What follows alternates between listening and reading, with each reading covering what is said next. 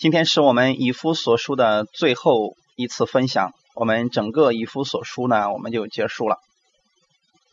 我们今天要分享的内容是在以夫所书的第六章十八节到二十四节，我们分享的题目叫“靠着圣灵的能力祷告”。先一起来做一个祷告。天父，我们特别感谢赞美你，谢谢你给我们这个时间，让我们一起能够分享你的话语。带领我们每一个人，让我们在你的话语上能够有一个坚固稳定的信心，因为你赐给我们的信心才是永远不会衰减的信心。当我们时时刻刻把我们的目光放在耶稣你的身上的时候，我们就拥有了不变的信心。借着你的话语，再一次的更新我，让我在你的话语上正确的来认识你，因为正确的信会带出正确的生活。感谢赞美你，祝福今天来寻求你的每一个弟兄姊妹，奉主耶稣基督的名祷告，阿门。好，我们先来读圣经，以弗所书的第六章十八节到二十四节的内容。靠着圣灵，随时多方祷告祈求，并要在此警醒不倦，为众圣徒祈求，也为我祈求，使我得着口才，能以放胆。开口讲明福音的奥秘，我为这福音的奥秘做了带锁链的使者，并使我照着当尽的本分放胆讲论。今有所亲爱、忠心侍奉主的兄弟推基谷，他要把我的事情并我的景况如何全告诉你们，叫你们知道。我特意打发他到你们那里去，好叫你们知道我的我们的光景，又叫他安慰你们的心。愿平安、仁爱、信心从父神和主耶稣基督归于弟兄们，并愿所有诚心爱我们主耶稣基督的人都蒙恩惠。阿门。这是我们今天呢读的这个本文，这个本文非常有意思啊！你看，上次我们分享过了属灵的军装啊，神赐给我们全副的军装。目的是为了让我们去抵挡魔鬼的诡计，让我们靠着耶稣基督的这个军装，神的全副军装去做一个刚强的人。弟兄姊妹，因为我们征战的仇敌他并不是世上的，并不是属血气的，乃是属灵的，这是一场属灵的征战。所以，我们当我们把这个属灵的军装穿上的时候，你就能去打那属灵的征战。我们一直在强调，属灵的征战究竟指的是什么呢？我们今天怎么样去打这场战争呢？我们今天要做的就是竭力进入到安息当中。这就是我们今天我们要持守的我们的信心所在。持守的话语的目的，最后是让你进入到安息当中。军装再好，如果你不去使用它，它不能给你带来什么安息的。圣灵的宝剑也好，如果你不知道它的能力，不知道它究竟能给你带来多大的益处，你仍然是没有安息的。但如果你知道今天各样属灵的军装已经穿在你身上了。这个时候，你就自然而然的进入到安息当中。那么有人说了，我穿上军装是不是就不会再遇到一些危险了呢？会，一定记得弟兄姊妹，正是因为我们会遇到一些问题，正是因为我们会遇到一些征战、魔鬼的试探、魔鬼的攻击，所以我们才需要使用这属灵的军装，就是穿上它。那么穿上它的目的就是要去做一个刚强的人，就是任何时候在环境之下、在压力之下、在逼迫之下，我们不跌倒。这是神要赐给我们军装的目的。如果说我们穿上了军装，我们还是该跌倒的跌倒，该这个软弱的软弱，那么这个军装就不会在你身上产生什么作用。所以今天可能很多人都讲过了这个属灵的征战，我们要穿上属灵的军装。其实后面这一部分也是极其的重要的。那么就是我们穿上这一切之后，究竟去做什么呢？那么在现实的应用部分，就是今天我们所讲的，要靠着圣灵的能力去祷告。弟兄姊妹，今天我们知道吗？就算你今天戴着救恩的头盔，你这个束紧了真理的腰带，你穿上了平安的鞋子，那么怎么样去把这些东西用出来呢？怎么样让它跟你生活发生一些直接的联系呢？那就是祷告。我们听到也好，读经也好，我们听别人分享他的见证也好，你都是在认识这属灵的军装，认识我们耶稣基督的能力。唯有什么时候呢？你去祷告的时候，你是在发出攻击。也就是说，今天当魔鬼来攻击你的时候，你看着这个火箭过来了，正要射中你的心脏的时候，那个时候你怎么样去应对它呢？其实很简单，祷告，对不对？环境来临的时候，你要借着祷告。不管这个环境是什么，当你去祷告的时候，你就明白你在做什么了。很多人以为是我们要通过祷告，然后获得。得胜其实不对，应该是正好反过来的。你知道你已经是一个得胜的，你知道你穿着全副的军装，所以你才去祷告。这个祷告是体现了你现在所拥有的能量，它是一种表达。我记得上次给大家分享过以利亚的祷告，在旧约的时候，以利亚的祷告。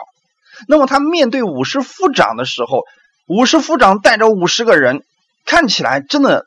让人挺害怕的，五十个全副军装的士兵在他面前。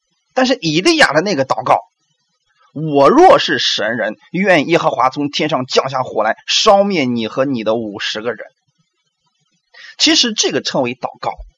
那么他靠的是什么呢？神的能力，他靠的是圣灵的能力。弟兄姊妹，今天你如果说：“哎呀，魔鬼来了，我要使劲祷告，祷告，我要大声的喊，我我要又蹦又跳，哦，我要把他吓走。”其实是不对的。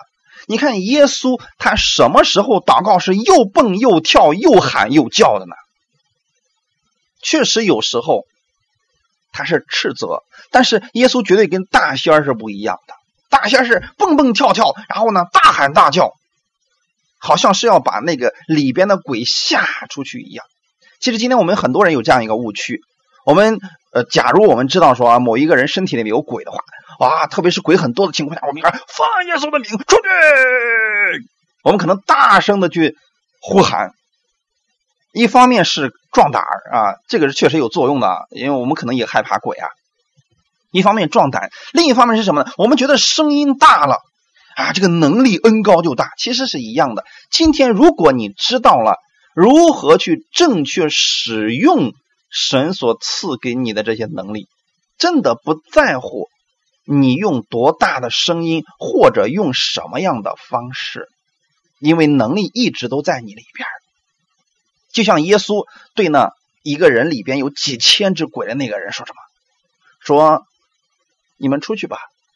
其实耶稣是很微弱的声音，他不需要对这一群鬼去大喊大叫，而且是那群鬼见到耶稣的时候，他们已经开始害怕了，他们已经开始去求耶稣了。你们不要让我们受苦啊！你看我的时候还没有到，你为什么来让我受苦呢？那么求你让我去猪里边吧。耶稣说：“你们去吧。”然后这群鬼就去了。弟兄姊妹，你知道今天在你身体里面。住的是什么吗？圣灵啊！这圣灵就是当初耶稣基督所用的能力。也就是说，鬼为什么害怕耶稣呢？是因为耶稣基督里边有圣灵，他靠的是圣灵的能力。在路加福音里边告诉我们很清楚：主的灵在我身上，叫我传福音给贫穷的人，叫那受压制的得自由。被鬼附的是受压制的，所以耶稣他知道里边这个圣灵的能力大到什么程度了。你今天要知道，所以当你去祷告的时候，特别是靠着圣灵的能力去祷告的时候，你完全没有必要大喊大叫、又蹦又跳，不必要。当然，如果你愿意的话，这个本身没什么。我不是说这种方式不好，我是说，如果真的你想体现耶稣的能力的话，你不必用这种方式，其实能力也是一样的。今天不会说，因为你喊的声音大，所以能力就大。其实用的根本就不是你的能力，也不是你的力量，用的是圣灵的能力。感谢主啊！所以就像当初的鬼害怕耶稣一样，今天其实当你们，也就是你接受耶稣基督的人，你们里边已经有了圣灵了。你们去赶鬼的时候，你这一群人为一个人去祷告的时候，这个鬼本身已经很害怕的。怕的是什么呢？我们不知道我们的能力，所以我们觉得我们用我们自己的能力，我们人多力量大呀。很多人就进入到这种误区当中，说：“哎呀，你们快给我赶鬼吧，把弟兄姊妹都叫过来了吧，人多力量大呀，人多了这个鬼就出去的快呀。”其实根本不是人多人少的问题，是在乎你知不知道你里边的这个圣灵的能力。如果你们去赶鬼的时候，就算只有一个人，你知道你今天穿的是全副武装，手里还拿着圣灵的宝剑，你去的时候，这个鬼就已经在害怕你的。如果就算你去了几千个人，你每一个人都觉得我要靠我自己的能力，我要进食，我要怎么样怎么样，弟兄姊妹，如果是这样的话，那么我们不可能，我们不可能的，弟兄姊妹，就算人再多。你也没办法战胜魔鬼的，所以大家一定记得啊，我们靠的根本就不是我们的能力，我们靠的是耶稣基督的能力。哈利路亚，感谢赞美主。所以对我们来讲，耶稣基督的能力你了解了，你就能使用它，并且是正确的去使用它。阿门。如果你不知道这个，你没法使用这个圣灵的能力啊。所以今天。这里边十八节就说了，靠着圣灵，随时多方祷告祈求，并要在此警醒不倦。感谢主啊！你有没有发现一个什么样的问题呢？不是靠着你的能力，靠的是圣灵的能力。当我们靠着圣灵的能力的时候，我们就可以做到警醒不倦的祷告。所以这个跟我们悟性祷告有什么不一样呢？那有人说，那那我用悟性祷告可不可以？可以的。我我们一直讲啊，是可以的啊，只是今天在这里我们讲的是圣灵的能力啊，就是说今天我们主要分享的是关于圣灵的能力，所以当我们去分享的时候呢，啊，我们建议大家呢现在啊不必去关注那个悟性，或者说啊你为什么不讲悟性的祷告啊？今天我们主要讲的是关于圣灵的能力啊，就是关于方言祷告的部分。这个呢，跟悟性是有所区别的啊。那就是说，如果我们用悟性的话，我们很多时候我们就会去啊依靠自己的这个能力啊。但是如果说我们用的是圣灵的能力的话，你啊不会出现这样一个问题。所以，我们看靠着圣灵，随时多方祷告祈求，并要在此警醒不倦，为众圣徒祈求。嗯，这样的话，原文的意思是。呃，靠着各样的祷告和祈求啊，当然，这各样的祷告就包括两种：第一是悟性的祷告，第二呢就是方言祷告。靠着各样的祷告，时时在灵里祷告。请记得，在灵里祷告，这里指的就是方言祷告了，并且在这个事情上用诸般的坚忍警醒着，为众圣徒祈求。所以，靠着圣灵祷告，就是靠着圣灵的帮助，凭着圣灵的引导，顺着圣灵的感动而祷告。我说的再简单一点，就指的是方言祷告。方言有个特点是什么呢？就是你不知道你祷告的是什么，但是圣灵是知道的，是圣灵在引导着你祷告。在罗马书的第八章二十六到二十七节就说了。况且我们的软弱有圣灵帮助，我们本不晓得当怎样祷告，只是圣灵亲自用说不出来的叹息替我们祷告，鉴察人心的，晓得圣灵的意思，因为圣灵照着神的意思替圣徒祈求。这段经文指的就是方言祷告。感谢主啊！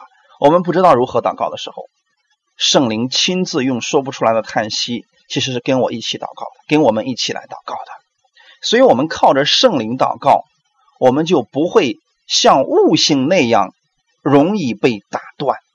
就算你很软弱了，你已经软弱到不知道该为你这个事情怎么去祷告了，但是你一旦用方言的时候，圣灵还是能够亲自来安慰你，并且你所祷告的事也是合乎神的旨意的。阿门。这就是方言的意思，因为方言的方言的祷告很有意思，就是你不知道祷告的是什么，所以魔鬼也不清楚，这样他没有办法打断你。啊，当我们这样去祷告的时候呢，这个能力就不断的出去。你要知道，你今天有一个事情是你的负担，你这样去祷告的时候，你在倚靠着圣灵的帮助。这种情况之下，呃，圣灵可以直达这个问题的根部。我给大家讲一点啊，在我们教会呢，其实我们为别人今天祷告，几乎我们都是用方言在祷告啊，不管是医治也好。或者是别的其他方面的祷告，我们基本上都是用方言的祷告。虽然说，呃，我平时讲道当中我很少提到这个关于方言的这个祷告的能力啊，但是我们其实在下面我们是一直在用的。原因是什么呢？我们为别人祷告的时候，我会先问他说：“你能接受方言祷告吗？能接受方言吗？”如果他说可以，我说好的，那我们先用方言为你祷告，最后我会用悟性为你祷告。原因很简单，用方言的时候其实。我们的问题已经解决了，用悟性是给他增加信心，让他明白，所以我们会两个方面都同时进行的。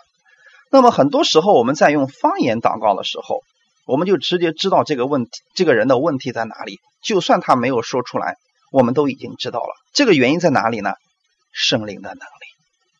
所以当我们靠着圣灵的能力的时候，你就直接会被圣灵所引导。这种情况之下呢？你就知道说哦，他的问题在这里，因为圣灵会在你祷告的时候直接告诉你他的问题是什么。这就是靠着圣灵，随时多方祷告祈求，就是借着各样的祷告和祈求，时时在灵里边祷告。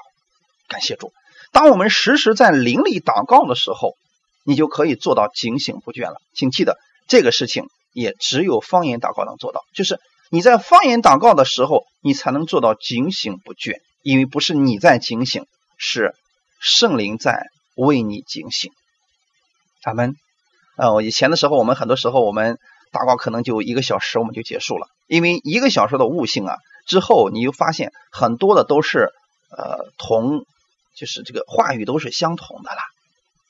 但是在方言当中当中就不一样了，可能祷告三个小时、四个小时，它是不重复的，因为是圣灵在引导着你。感谢主，这就是靠着圣灵。随时多方祷告祈求的意思啦。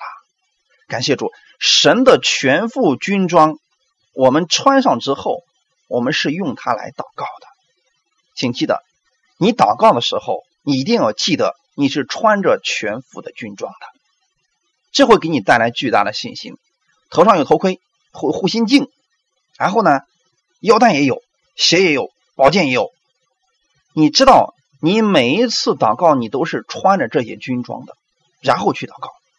这几件军装会给你带来极大的信心。然后呢，你还会用最后一个杀手锏，就是让圣灵来引导你，这就了不得了。所以靠着圣灵祷告，就是呃，今天我们不依赖自己的这个悟性，自己的这个好处，我们完全让圣灵来引导我们，顺着圣灵的感动。因为只有圣灵知道神的旨意是什么，只有圣灵在我们祷告的时候，能够把神的旨意清楚的给我们表达出来。啊，我们我们今天所说的这个神的旨意，就是他目前需要什么，这个就是神的旨意。我们我们很多时候我们呃不知道这个人的问题是什么，但是圣灵祷告的时候，我们就会知道了。这个在犹大书的第一章二十节就说了：“亲爱的弟兄啊，你们却要在至圣的真道上造就自己，在圣灵里祷告。”而这里边提到的，其实都是圣灵里边的祷告，方言祷告。阿门。还有呢，《哥林多前书》的十四章十四节到十五节也告诉我们一个事情：我若用方言祷告，是我的灵祷告，但我的悟性没有果效，这却怎么样呢？我要用灵祷告，也要用悟性祷告。我要用灵歌唱，也要用悟性歌唱。刚才有人问到说：“那我们悟性祷告可不可以呢？你看《哥林多前书》的十四章，它里面有一个排列的顺序，你请仔细看好了。它是先把方言祷告放在前面的。我若用方言祷告，是我的灵祷告。大家知道，这就是在灵里祷告了啊。所以我现在正在用已经解经的方式告诉你们，什么是在圣灵里祷告。现在很多人可能觉得说啊，靠着圣灵祷告，在圣灵祷告不一定指的是方言呢。其实圣经上已经告诉我们很清楚了。我若用方言祷告，是我灵祷告，就是在灵里的祷告。但是我的悟性没有果效，我的悟性没有果效，意思是什么呢？其实我不知道我祷告的是什么。其实这正是很多的人他不愿意用方言祷告的原因，就是他不知道自己祷告的是什么。其实啊，对我们来讲，这不是更轻松了吗？你完全不必知道你祷告的是什么事情，只要成就了就可以了。就像你面对一个问题的时候，你不知道怎么样去祈求神，你用方言祷告，他只要事情成就了，不就可以了吗？这不就是最好的吗？你省得你去想词儿，主啊，我该用什么方式来表达我的问题呢？你只需要用方言祷告，用你的灵祷告，悟性完全在这个时候不需要有果效，因为悟性很多时候就有我们的个人的私欲、思念在里边了。但是圣灵没有。十五节说了，这就怎么样呢？我要用灵祷告。你看，保罗先提到你要用方言祷告，也要用悟性祷告。弟兄姊妹，就是说两方面都是不可缺的。如果你今天你觉得说，哦，我只愿意用啊这个悟性祷告，可以的。你说我只愿意用圣灵祷告，可以的。但是呢，我建议大家既用方言祷告，也用悟性祷告，两个可以结合起来用，完全可以。而且后面也告诉我们说。我要用灵歌唱，这个指的就是灵歌了。很多人在用方言祷告的时候，不知不觉唱起来了，啊，不知不觉写出一些歌来了，写出一些歌曲来了。这就是圣灵的带领。然后也用悟性歌唱，就是说你用悟性祷告的时候，你也可以用悟性唱歌呀。比如说祷告的时候突然想起一首歌，哎，你就唱这首歌吧，都是可以的。这就是告诉我们两种方式的祷告。但你请记得，不管不管是哪一种祷告方式。你请记得，你在祷告之前，你一定要记得，你穿着属灵的军装，而且是全副的军装，就是你的头、你的心、你的腰带，就是有力量，你的鞋子都是穿着的，这会给你带来巨大的信心。你不知道你穿的这些东西，跟你知道穿着的东西去祷告的时候，力量、信心都是不一样的。我为什么反复给大家强调呢？其实，在你没有祷告之前，你有这个信心，你做出的祷告是宣告。如果你完全没有信心，你是靠着这个祷告去祈求神，你祷告完了，你也不确定神能够给你成就。这就是我可以告诉你们的两种完全不同的结局。有很多人祷告完以后呢，他还不知道神有没有听他的祷告，不知道神有没有给他成就。但如果你知道你穿着全副的军装，你手里拿的是圣灵的宝剑。你这个时候用方言去祷告，用悟性去祷告的时候，你知道神已经做这个事情了。比如说你跟魔鬼去征战的时候，你知道他已经失败了，因为我手里拿这个宝剑实在太厉害了，魔鬼根本没有招架之力的。阿门，感谢主。那么很多人他今天比较排斥这个方言祷告，原因是什么呢？他们认为方言已经停止了。弟兄姊妹，方言有没有停止呢？我想通过几节经文给大家来分享下这个内容。其实他们的经文只有一处，就是《哥林多前书》的十三章，然后第八节。我先给大家读一下啊，是《哥林多前书》十三章八到十节的内容。暗示永不止息，先知讲道之能终必归于无有，说方言之能终必停止，知识也终必归于无有。我们现在所知道的有限，先知所讲的也有限。等那完全的来到。这有限的必归于无有了，他们哈，其实他们说今天方言已经停止了，用的就是这一节经文而已。但是这个经文绝对不能够解释说方言已经停止了，因为它是一个并列句。我需要给大家补习一下这个汉语的语法啊。并列句的意思是什么呢？就是它们的作用用法都是一样。你看这里边说了，先知讲道之能，说方言之能。知识，这三个是三个并列，所以说，如果你只拿出其中一个说方言已经停止了，那么你也应该相信，先知讲道之能也已经不再有了。那么面对那些说方言已经停止了的人，你就告诉他不要再讲道了，你已经没有资格再讲道了，因为讲道之能已经归于乌有了，你不需要再讲了。你也要告诉他说，知识也已经停止了，知识也归于乌有了嘛。就说你也不要去学知识了，你也不要让你的孩子去上学了，因为知识都归于无有了。因为在你看来，方言停止了，就代表着说，先知讲道也不用讲了，知识也不用学了。你要解释，就必须前后都是一致的，你不能光拿出其中一个，然后再说一些问题。第九节说了，我们现在所知道的有限，先知所讲的有限，那是指现在这个事情还没有完到，没有完成，对不对？我们现在指的就是现在，我们所知道的太有限了。你知道神的能力有多少吗？你知道神的恩典有多少吗？你知道神的能力他的处事的方式是什么样子的吗？我们不知道，我们知道的太有限了。你就说再有能力的牧师，他所讲的都是有限的。这里边也告诉我们一个事情：不要去挑某一个牧师的毛病。你记得他是一个有限的人，他所讲的一定是有限的。如果他所讲的内容其中有一部分你可以领受，你就领受这一部分就可以了。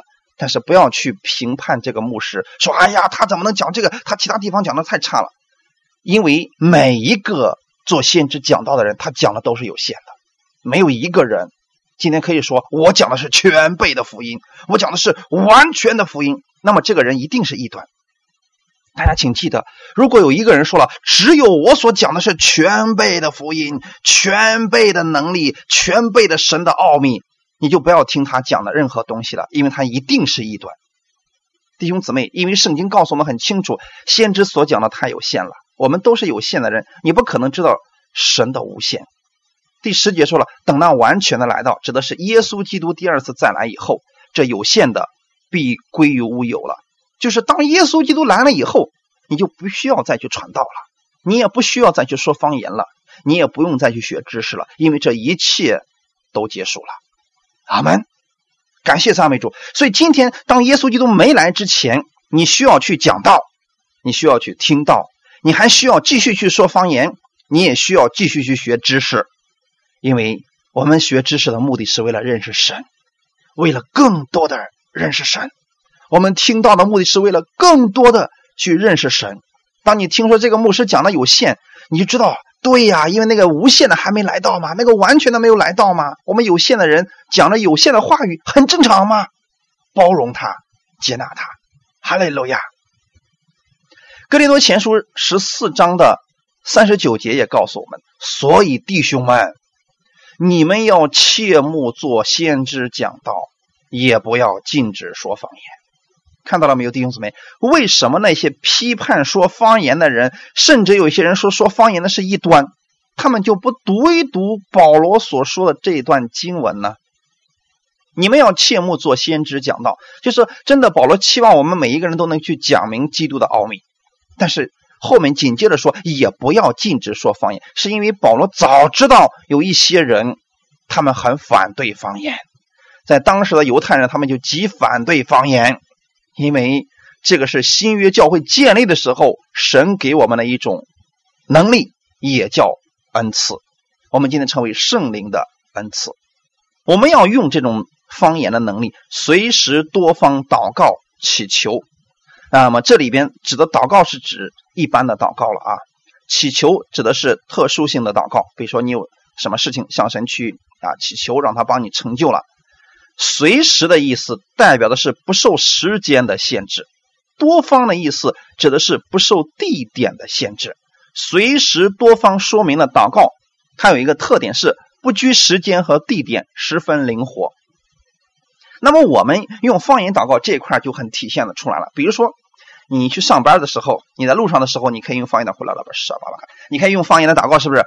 不用闭着眼睛，弟兄姊妹，祷告不一定非得闭眼睛啊。我们很多人因为进入固定的一种思维当中，以为说祷告就是跪那儿闭上眼睛才叫祷告，其实不是。随时多方的意思就是你用各种方式在神面前不拘时间、不拘地点、十分灵活的方式去祷告，也可以睁着眼睛祷告嘛，是不是？上班的路上、开车的时候、做饭的时候、拖地的时候、干家务的时候，你都可以祷告，对不对？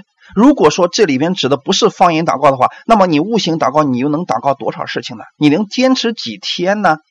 但是方言就不一样了，你不不用知道你祷告的是什么，但你知道它是在造就你的生命，这就够了，对不对？随时的意思就是，无论什么时候，不管它是平安的、是危险的、是软弱的、是刚强的、顺境或者逆境，你现在是喜乐的、是忧愁的，任何时候你都可以用方言去祷告。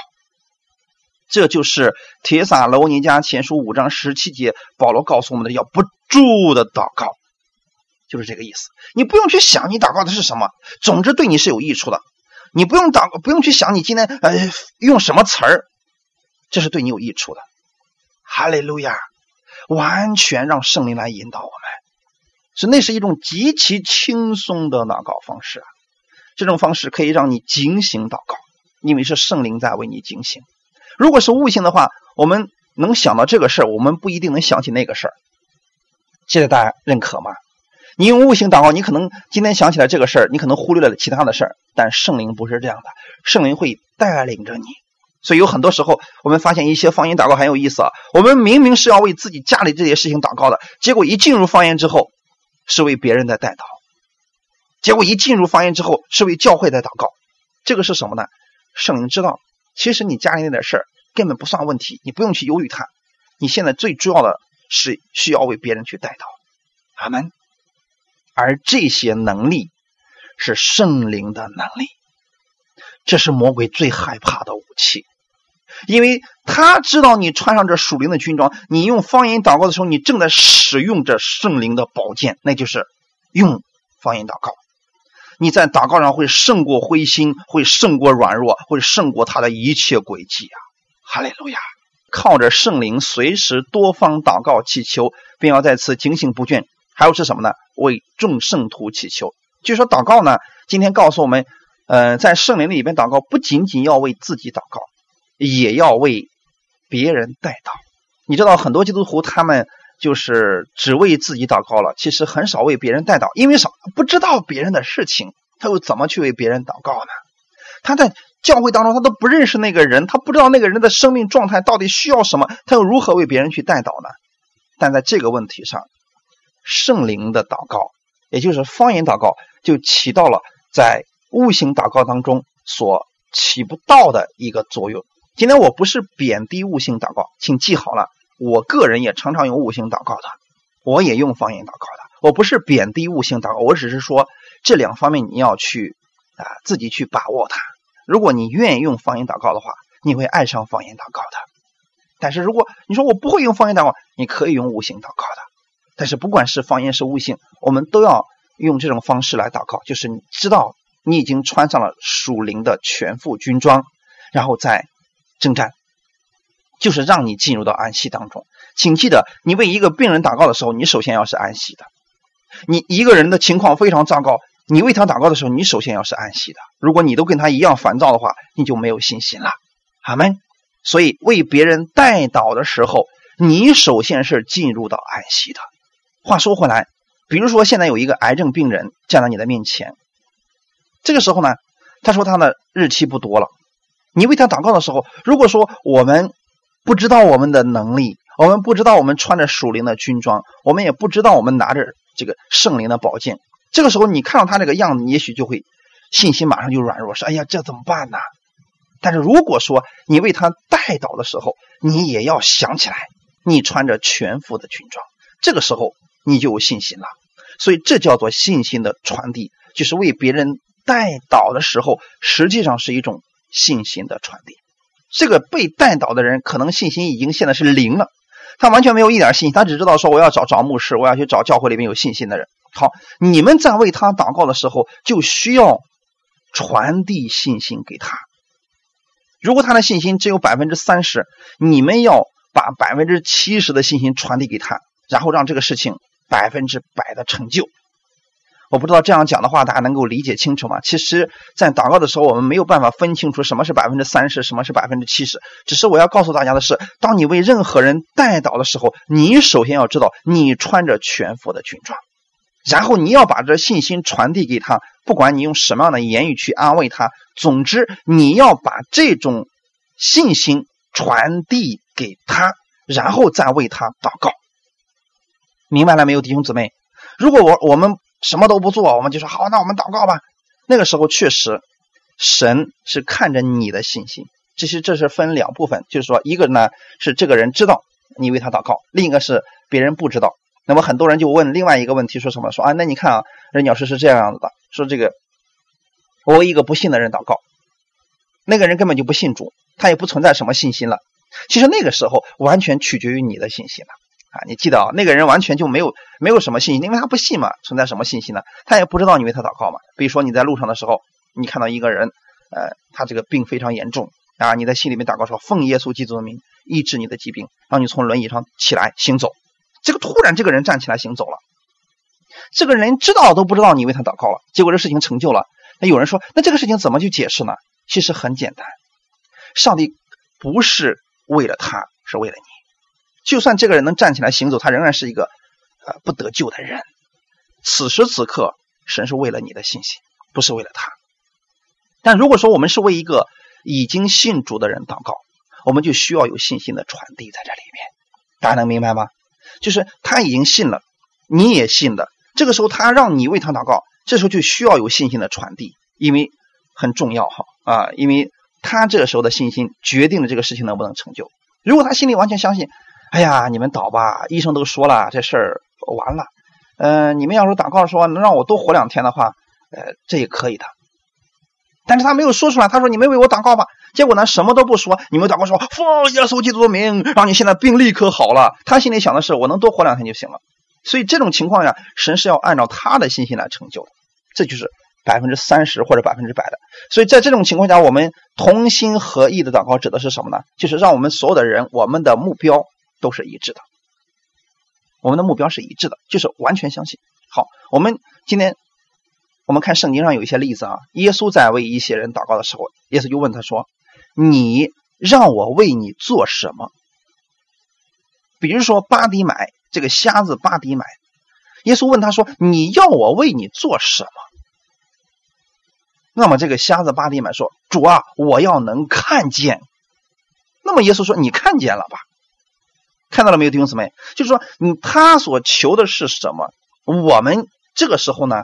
为他来祷告，但如果说他说：“呃，主啊，那个给两钱吧。”那这个时候你说了，我让你能看见，他要的根本就不是这个东西，所以你祷告也是无效的。所以这是我们在祷告当中需要注意的一些事情。当然了，这是悟性祷告。如果是方言的话，其实就不存在这个问题了，因为圣灵知道他心里想的是什么，圣灵会按照他的这个想法给他来成就的。就是我们只管用方言祷告就好了。感谢主，但是我们教会在祷告的时候呢，我们用方言也是前期的时候，我们要问这个人：你希望我们为你做什么样的祷告？这是很重要的。他需要什么样的结果？然后我们进入方言当中，我们为这个结果共同来祷告。好没？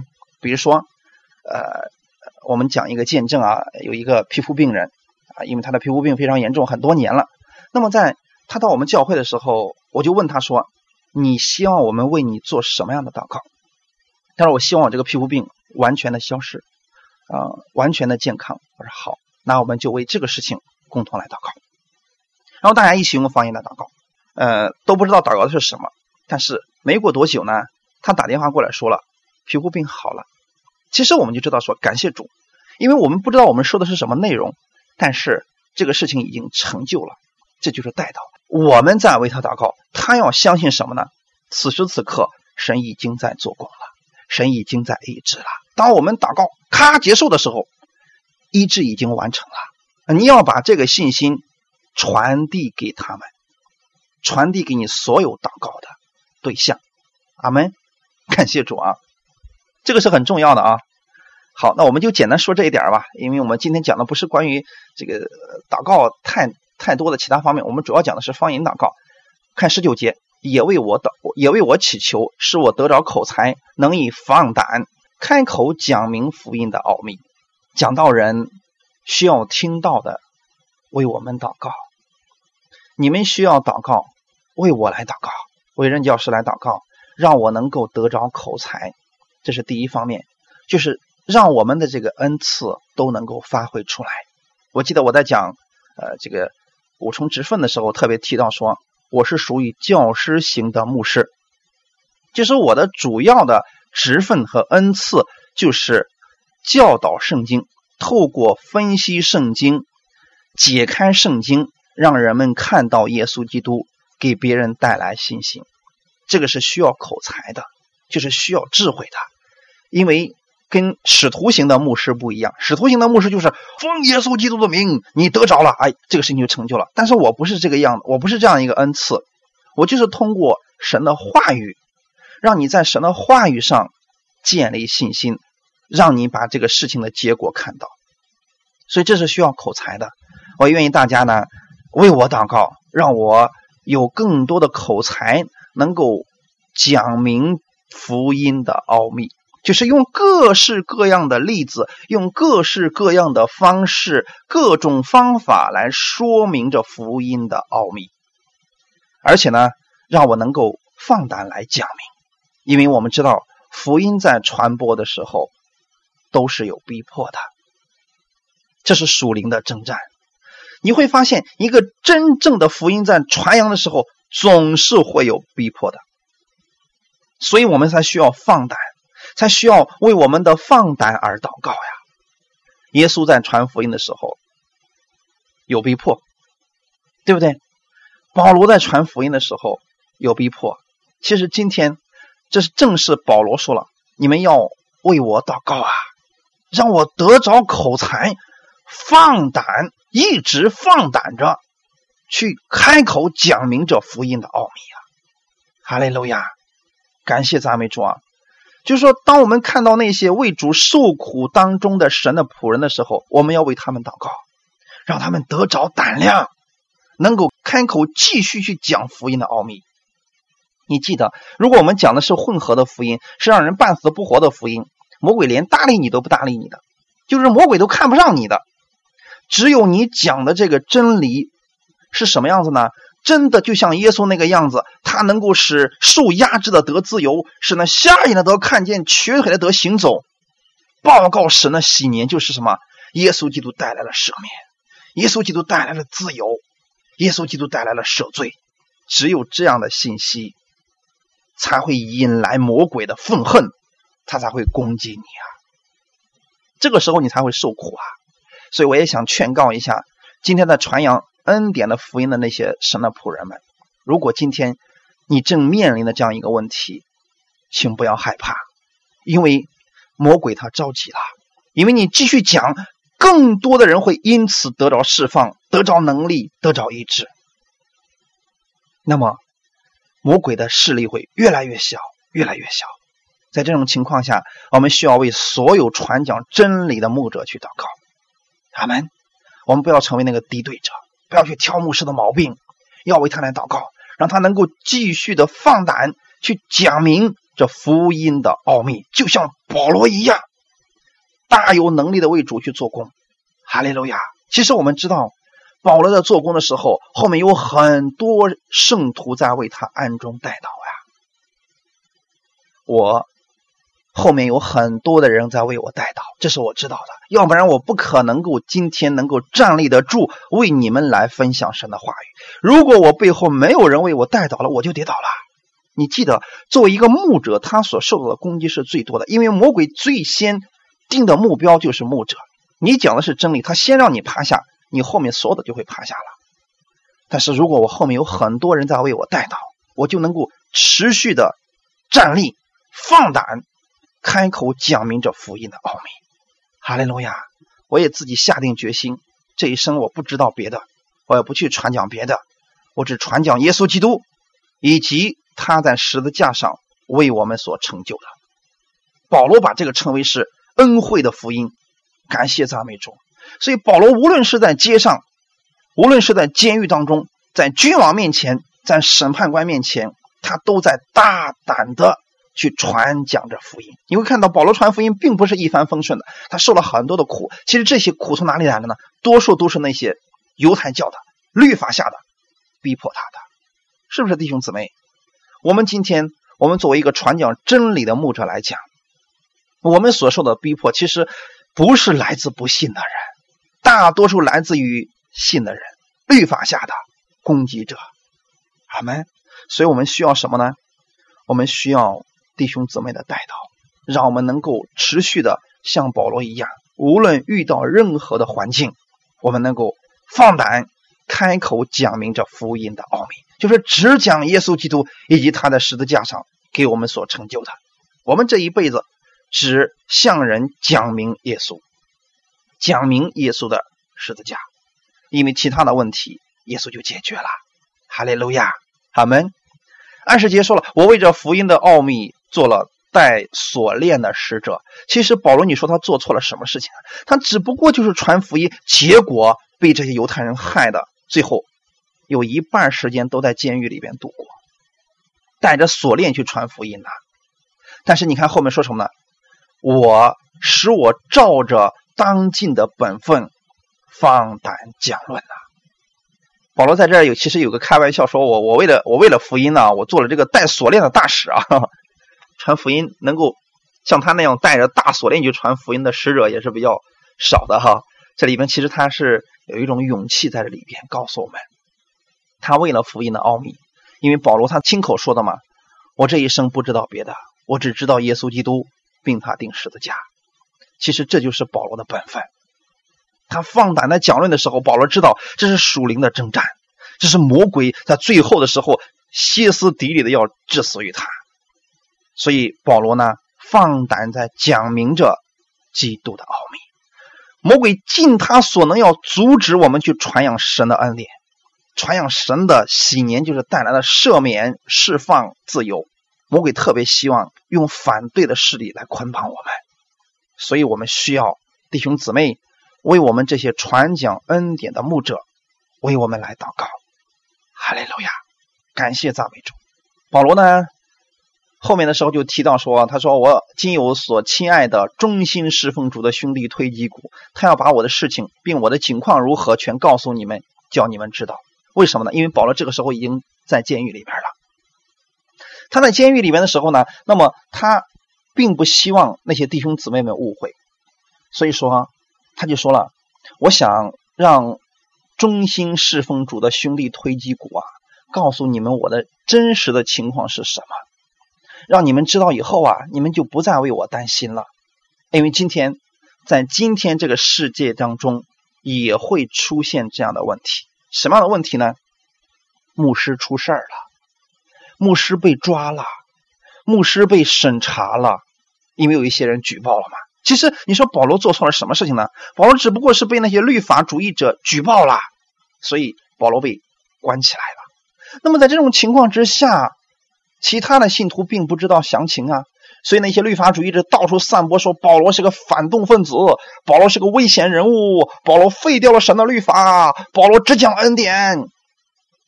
这些信徒不知道啊。所以保罗为了让这些信徒不至于跌倒，让自己所亲爱的兄弟推基谷去告诉这些以弗所教会的弟兄姊妹实情，全告诉你们，叫你们知道啊。今天我们很多时候我们并不知道实情，所以当我们看到呃有一些牧师他们被抓起来了。我们就说：“哎呀，这牧师一定是像这个新闻里面所说的，这牧师贪钱啦，他被抓起来，他活该呀！他为什么做这样的事情？”我们落井下石了，我们跟新闻所报道那个样的，我们去批判这个牧师了。弟兄姊妹，不要做这样的事情，因为你们不知道实情。所以，当我看到一些新闻里面报道说某些某某牧师出了什么样的什么样的贪污案或者什么样的问题的时候，我对此事我是不评论的。很多人问我的时候说啊，人家说为什么那个牧师做了这样事情？我说你不知道实情，所以你不要去评论这个牧师，为他献上祷告就好了。弟兄姊妹，这才是我们在恩典之下的人我们要做的事情，切不可落井下石，因为这是魔鬼的诡计。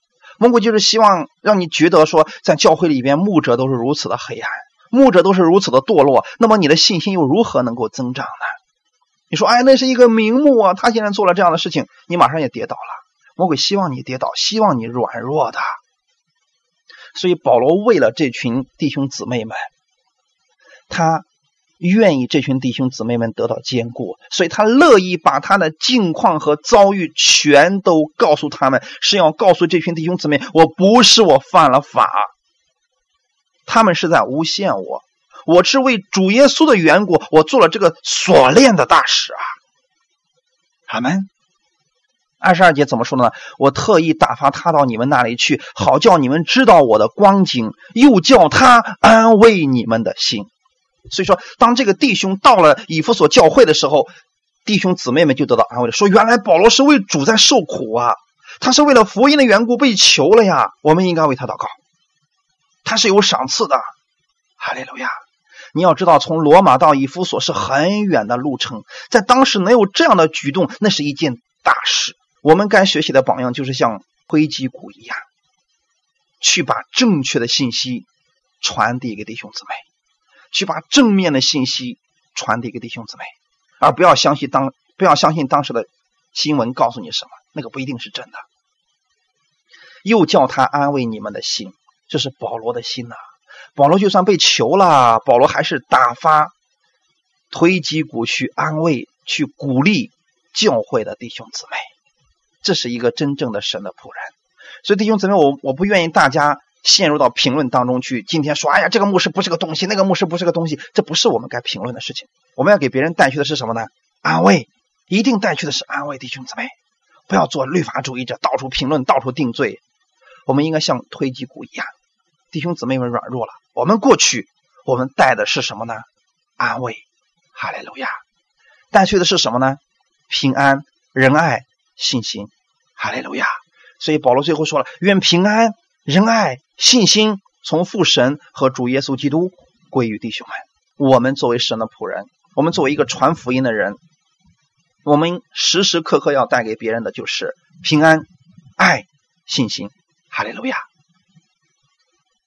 还有什么呢？最后保罗告诉我们说：“并愿所有诚心爱我们主耶稣基督的人都蒙恩惠。”你可以理解为恩典。保罗其实用了很多的词，都是恩典、恩典、恩典。正因为如此，所以保罗反复的被别人攻击啊。今天你若是也在讲着基督的恩典，那么你被攻击的时候，不要觉得大惊小怪，这太正常了。因为你总要给别人带去平安、爱、信心，这就是恩典。魔鬼又怎么能够放过你呢？他们。感谢赞美主啊！耶稣基督的恩典透过保罗传递给了我们，所以这就是整个以夫所书的内容。我们需要回顾一下，以夫所书一开始讲的是恩典，结尾讲的也是恩典。你们有没有发现呢？第一章的时候，以夫所书里面告诉我们神的恩典，到最后的时候。就算保罗已经被囚了，他仍然要带去的，给弟兄姊妹带去的是神的恩典。所以，对我们来讲，你在读这个以夫所述的时候，你要明白，这就是整个以夫所说的核心。在以夫所说第一章说了，愿恩惠平安从我们神，从神我们的父和主耶稣基督归于你们。最后的时候也是完全相同了。愿耶稣基督的恩典归给那一切诚心爱我们主耶稣基督的人。前后都是在讲着耶稣基督的恩典。那么，当我们知道这个的时候，我们就看出来，原来整本的整卷的以弗所书都在诉说着一件事情：耶稣基督的恩典。这会给我们带来什么呢？第一章的时候告诉我们，在天父那里给你。有各样属灵的福气，这是在创世以前，神就预定好要赐给你的。神先恢复了你的关系，让你从死里复活，让你成为神的儿子，成为神的爱子。因为这不是你的行为换来的，它是神白白所赐的恩典，是耶稣基督赐给你的。然后紧接着告诉你，你在教会当中，你在神的保护当中。所以，当你无论遇到任何问题的时候，你都不要灰心，因为神把他的全副的军装都赐给了你，你要去使用这全副的军装，认识你救恩是确定的，是直到永远不改变的；认识到你的护心镜乃是基督的义，是永固的，是具有强大的抵抗力的。任何的火箭来了都能够抵挡得住。让你知道你脚上所穿的是平安的鞋子，任何时候你给别人带去的是基督的平安。你手里拿的是圣灵的宝剑，还有呢，你腰上束的是真理的带子，这一些对你都是极其有帮助的。神把这些都告诉你，是让你知道神的恩典在你身上，你去使用这恩典吧。你去使用神的话语的时候，恩典就会降临在你的身上，魔鬼的一切诡计就没有办法在你身上得以实现。你就是一个得胜的人。你不是努力去战胜这个属灵的征战，是你已经得胜了。你知道神赐给你这么多，你在他的安息当中，在安息当中跟魔鬼去征战，在安息当中去祷告，在安息当中去接受医治，在安息当中为别人代祷，在安息当中为牧者代祷，在安息当中为灵魂代祷。哈利路亚！这就是极大的奥秘，也是福音的奥秘。今天神告诉你了，哈利路亚，感谢赞美主。如果你知道你这样一个身份，知道你这个能力，你每一天都是充满力量的，你也愿意去帮助别人，因为你有力量吗？你有能力吗？这个能力不是你的，是圣灵的能力。所以你为别人祷告，你是有信心的。为什么呢？因为神的能力在你身上。哈利路亚，这就是整个一夫所述的全部内容。愿大家。在这卷书的分享当中，能够得着益处。上帝祝福大家。好，我们一起来祷告。天父，我们特别感谢赞美你，谢谢你帮助我们完成了以夫所述的讲解。你告诉我们在整个以夫所述当中，耶稣基督的恩典、天父的慈爱都在这里边，让我们知道耶稣基督的恩典赐给我们的身份，赐给我们的能力，赐给我们的全副武装。我们靠着这能力。靠着神的话语，靠着圣灵的宝剑，接着祷告，在生活当中凡事得胜。阿门。因为耶稣你已经得胜了，我们靠着你，我们也是得胜的。我们是得胜的军队。感谢赞美主，一切荣耀都归给你。奉主耶稣基督的名祷告，阿门。